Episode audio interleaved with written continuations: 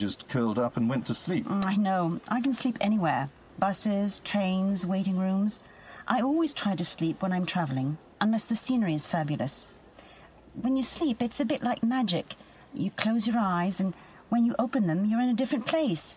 Just think only yesterday we were in the Blue Monkey in LA, and now here we are in Dominica. I don't know how you manage. I find it so difficult to sleep on planes. Uh, did you watch the film to the end? I started, but I think I fell asleep after ten minutes. It was really boring, but I watched it all the same. I don't think I slept for more than half an hour in the whole flight. What time is it now? Hmm, local time is 16.15. Outside temperature 32 degrees. Oh, there's a lovely blue sky, and I want to see Dominica. Let's go. Wait, we need to change some money first. Oh, yes.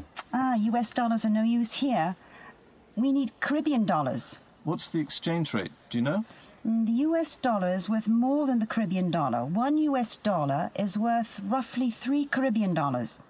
That means that an English pound is worth about four and a half Caribbean dollars. It all sounds rather confusing.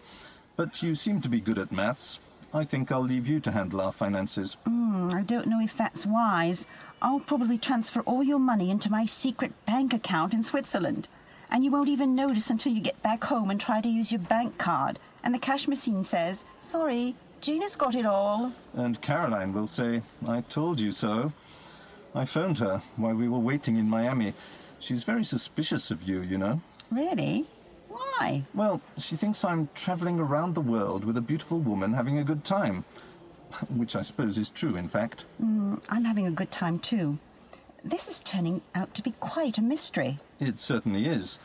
I just hope Ben's all right. Mm, me too. But I'm optimistic. Dominica's a very small island. I'm sure we'll find him soon, and we can all celebrate together. Let's hope so. The best place to start is with Michael Faringdon. According to his secretary, he booked into the Dragonfly Resort near Roseau.